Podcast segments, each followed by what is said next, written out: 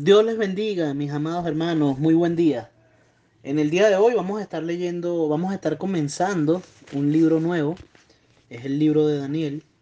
Decidimos leer Daniel, ya que Crónicas, primera y segunda de Crónicas, es, es casi lo mismo que primera y segunda de Reyes. Añaden algunos datos, omiten otros, pero en contenido es más o menos el mismo mensaje. Jeremías, en su mayoría, también nos relata mucho de mucho del tiempo de los reyes eh, o, o, de los últimos reyes de Judá, mejor dicho.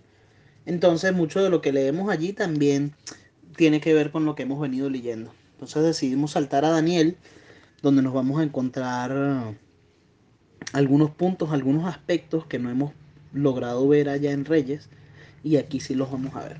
Primero, bueno, es interesante saber que el libro de Daniel se divide en dos grandes secciones. Desde el capítulo 1 hasta el capítulo 6 es una narrativa, eh, es algo en su mayoría, pero no todo, en su mayoría histórico, donde se nos cuenta cómo fue el exilio, cómo fue el traslado, cómo fueron los primeros años. ya después del capítulo 6, desde el capítulo 7 hasta el versículo 12, comienza Dios a, hablar de forma profética, de manera profética, a traer mensajes proféticos, algunos que ya se han cumplido, otros que aún están por cumplirse, imagínense ustedes, o sea, hace un montón de años, eh, hace un montón de años que Daniel vio eso, que Dios le habló eso, y aún no se ha cumplido, pero bueno, es parte de, de, del, del, mensaje profético. Entonces tenemos que entender que desde el capítulo 1 hasta el capítulo 6 vamos a encontrarnos algunas cosas proféticas, pero también eh, bastante historia, y del 7 en adelante muchas cosas proféticas y algunas cosas históricas. es bueno que fijemos a Daniel en el tiempo y, y, a la escritura de Daniel, porque es que aquí es donde se pone, se, se pone esto más interesante aún, porque ya es más fácil eh, datar a, a, los personajes eh, bíblicos en la historia. Por ejemplo, Daniel eh, vivió en el, templo, en el tiempo que se construyó eh, Acóprafis en Atenas. Una, en el tiempo que Daniel estaba vivo se hizo esa construcción. en el tiempo que Daniel estaba vivo, la, la civilización maya estaba en pleno apogeo. En el tiempo que Daniel estaba vivo, también Confucio y Buda vivían. Eh, en el tiempo que Daniel estaba vivo, entonces comenzó eh, el, lo helenístico, todo lo que tenía que ver con el imperio griego, la cultura, eh, la agricultura, la forma en la que el imperio griego lo hacía, entonces comenzó también a desarrollarse por el mundo. Eh, interesante, interesante ver que hay gente que dice que los libros de la Biblia, hay gente que dice que Daniel, que, que esos son puros inventos, que son puras historias. Y resulta que acontece que Daniel vivió en el mismo tiempo, por lo menos que Confucio y Buda, que ellos sí son ampliamente aceptados, que ellos sí son ampliamente reconocidos, su, sus biografías y, lo que se pudo haber escrito de ellos, eso sí es bien aceptado, pero lo de Daniel no. Y entendemos porque, bueno, es un ataque contra la palabra de Dios, ¿no? El libro de Daniel específicamente ha recibido muchísimas críticas. El libro de Daniel, una de las primeras contiendas con el libro de Daniel, es si fue realmente el profeta Daniel quien lo escribió en su tiempo, en el tiempo que él vivió, o si se escribió años después y se le dio a él la autoría. Eh, y esto nosotros lo resolvemos fácil. El Señor Jesucristo verificó o constató eh, que fue el profeta Daniel quien escribió el libro Daniel. Mateo capítulo 24 y Marcos capítulo 13 nos dice, por tanto, cuando veáis el lugar santo, cuando veáis en el lugar santo la abominación desoladora de la que habló el profeta Daniel, saben, el Señor Jesús está afirmando que fue el profeta Daniel quien escribió entonces el libro de Daniel y no es como algunos dicen que lo escribió una persona en el tiempo de los macabeos. Saben, ese tiempo donde no hubo profecía entre el último profeta Malaquías y el último profeta del Antiguo Testamento y Juan el Bautista.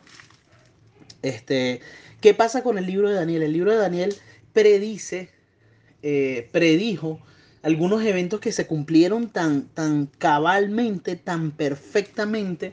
Hay gente que dice que Daniel es el Nostradamus de ese tiempo, eh, pero bueno, entendemos que Nostradamus es un loquito y no tiene nada que ver con Daniel.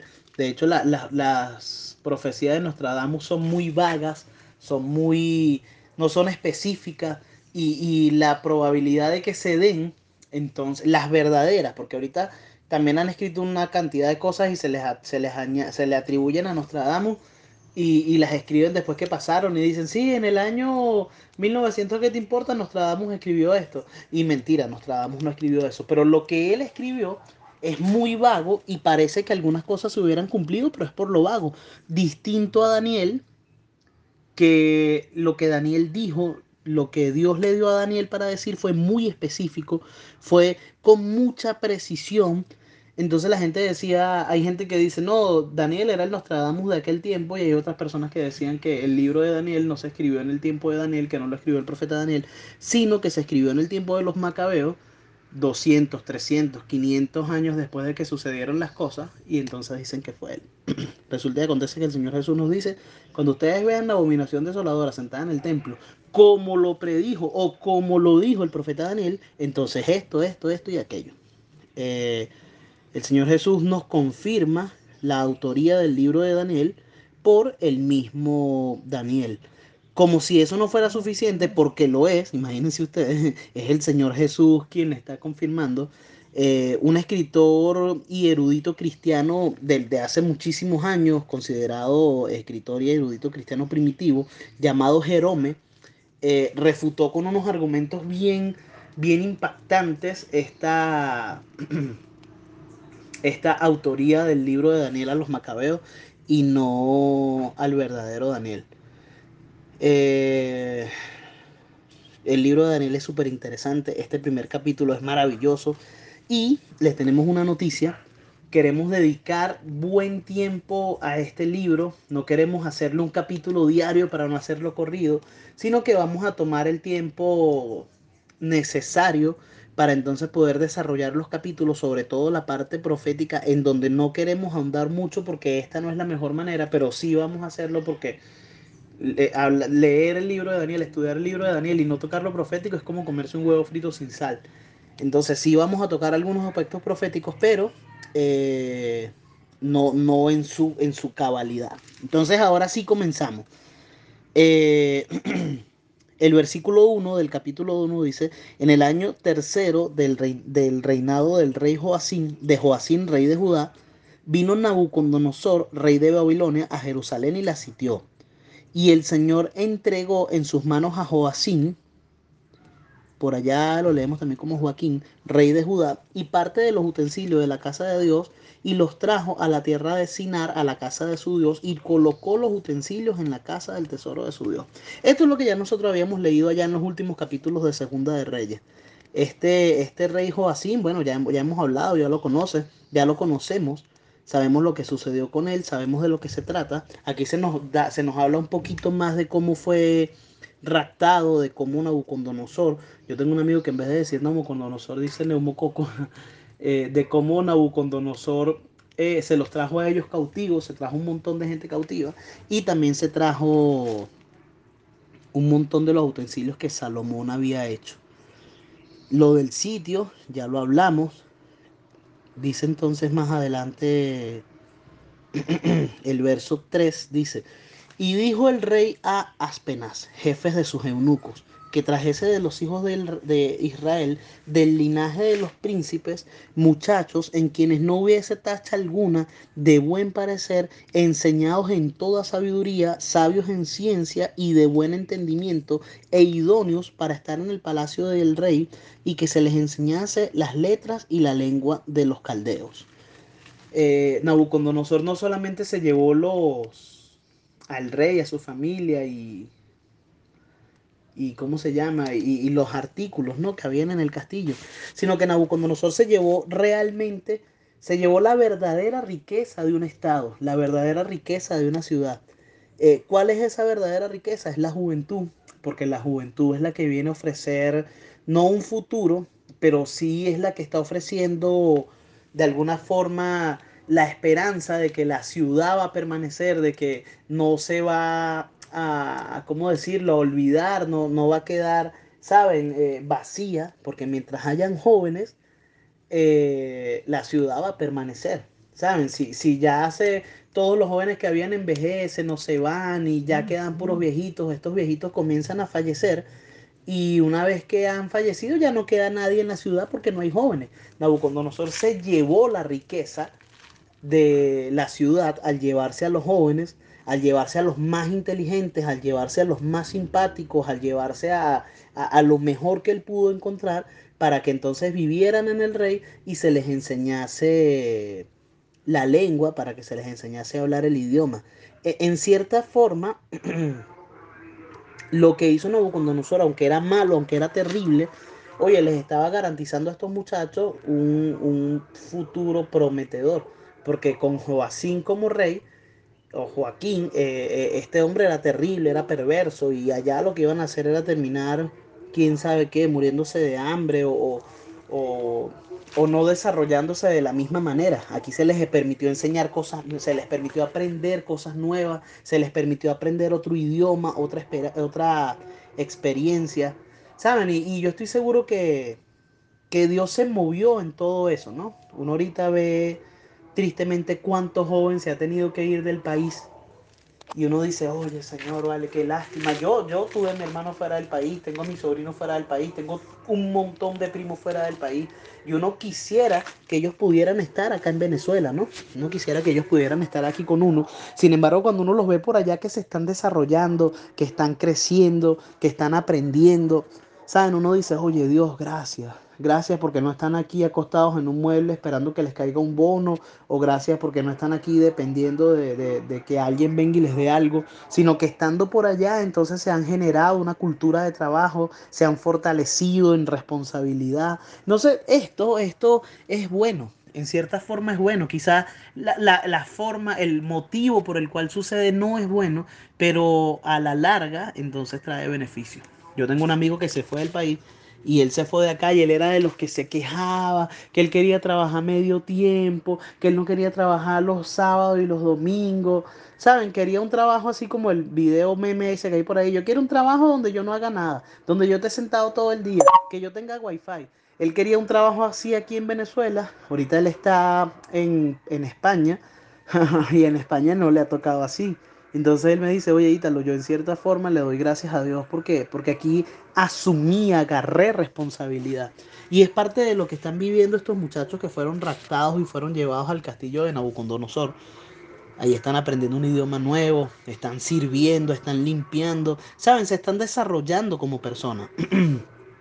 Eh, es bueno saber, es interesante saber que estos muchachos que se llevaron posiblemente hay, hay un alto porcentaje en cuanto a que ellos eran menores todos de 20 años. Todos debían ser menores a 20 años. Dice el verso 5, y les señaló el rey ración para cada día de la provisión de la comida del rey y del vino que él bebía, y que los criase tres años para que al fin, para que al fin de ellos se presentasen delante del rey. Entre estos estaba Daniel, Ananías, Misael y Azarías, de los hijos de Judá. A estos el jefe de los eunucos puso por nombre, a Daniel le puso Belsasar, a Ananías le puso Sadrat, a Misael les puso Mesat y a Azarías les puso Abednego. Saben, es bueno, es bueno aprenderse esto, ¿no? Es bueno saber que ahora Daniel es Belsasar, que Ananías es Sadrat, que Misael es Mesat y que Azarías es Abednego. ¿Por qué es bueno saberlo? Para poder ubicarnos, para poder entender en medio de la lectura que estos siguen siendo los mismos cuatro jóvenes de Judá, hebreos, eh, pero que bueno, que ahora por el sitio en el que están se les está eh, obligando, por decirlo así, a usar este nombre. Y ellos, bueno, no les quedó otra sino que aceptarlo. Tenemos que entender que Quizás ellos no estaban muy de acuerdo porque el nombre que ellos tenían era un nombre que en su mayoría honraba a Dios porque eran nombres hebreos, nombres de la cultura judía, y los que se le están poniendo ahora son nombres de otras culturas, son nombres que adoran a otros dioses, son nombres que rinden culto a otros dioses, pero a ellos no les quedaba de otra, tuvieron que aceptarlo. Eh, yo me imagino que tenían que aceptarlo o morían y Dios tenía un plan para estos muchachos. Ahora este rey les provee comida, les provee bebida, ¿saben? De lo mismo que él come. Eh, de manera que estos muchachos, o sea, eso fue como, como, como los muchachos que tuvieron en la escuela de liderazgo global, metidos allá en una montaña, aquí les damos comida, aquí les damos bebida para que ustedes estudien, para que ustedes se preparen, para que ustedes no se distraigan. Eh, y, para que en cierta forma eh, ustedes también se vayan alineando a la cultura babilónica. Esto era un honor, comer la misma comida del rey, beber la misma bebida del rey era un honor. Mientras que alguien se comía un, no sé, un huevito frito, ellos se estaban comiendo una pechuga de pollo completa, milanesa, salteada en vegetales, o sea, era un honor. Sin embargo, aquí sucede algo bien interesante, ¿no? Eh, o bueno, no vamos a hablar de eso todavía. Yo quisiera que podamos ver un momentico el asunto de los nombres. Daniel significa Dios es mi juez. Fue cambiado a Belsasar, que significa, imagínense ustedes, príncipe de Bel. O sea, ahí ya tú dices, oye, es un cambio como chimbo. Ananías significa amado por el Señor y ahora se llama Sadrat, que significa iluminado por el dios Sol. Oye, este sí lo mataron. Misael, o sea, yo digo que lo mataron porque Ananías es un nombre tan bonito, amado por el Señor, eh, y ahora le ponen iluminado por el Sol, por el dios Sol. Ahora, Misael significa quien como Dios, y ahora se llama quien como Venus. Imagínense ustedes. Y Azarías significa que también me gusta mucho, el Señor es mi ayuda, y Abednego significa siervo de Nego. O sea, les cambiaron el nombre. Ellos querían, un cambio de nombre era un cambio de identidad. Un cambio de nombre era como que querían borrarle la cabeza, que se olvidaran de Jehová, que se olvidaran del Señor y se alinearan completamente a la cultura babilónica. Sin embargo, esto como que no, como que no iba a, a lograrse. dice, dice también que se les criara por tres años. El propósito de la comida, los nombres, la educación era simple. Este era un esfuerzo de, adoctrinamiento total. ¿Saben? Así como pasa acá, que entonces por todos lados a uno le quieren poner una publicidad de algo, eh, o, te queremos dar esto, pero entonces tiene esta firma o tiene estos colores. ¿Saben? un adoctrinamiento con el fin de que, de que estos jóvenes eh, hebreos dejaran su Dios y su cultura y se volvieran completamente al Dios de Babilonia y a la cultura babilónica. En cierta forma era como que deja de ver a tu Dios, olvídate de tu Dios y comienza a ver a esta cultura, comienza a ver a estos dioses y comienza a adorarlos. Eh, Juan Calvino escribió que Nabucodonosor sabía que los judíos eran un pueblo de dura cerviz y obstinados y que él utilizó la comida suntuosa para suavizarlos a los cautivos. Satanás utiliza una estrategia similar en contra de los creyentes hoy en día, queriendo adoctrinarlos en el sistema del mundo. Satanás quiere que nosotros nos identifiquemos con su nombre, con sus alimentos y con su educación. ¿Saben? Eh, Nabucodonosor sabía que los judíos eran apretados. bueno, no. Nabucodonosor sabía eso. Entonces él dijo, a esta gente hay que darles azuquita, azuquita, azuquita, azuquita, azuquita, ¿saben? Para que se abran, para que estén dispuestos a, a alinearse y de esa forma los engaño. Satanás hace lo mismo con nosotros, oye. Satanás en algunos momentos quiere darnos azuquita, azuquita, azuquita, como para que nosotros bajemos la guardia, para que nosotros disminuyamos en la oración, para que disminuyamos en nuestras responsabilidades ante Dios. Y entonces, bueno, comencemos a identificarnos con, con la cultura en el mundo y, y, comencemos a permitir entonces en nuestra vida cosas del mundo. Eh, y al final, bueno. terminamos, terminamos apartándonos.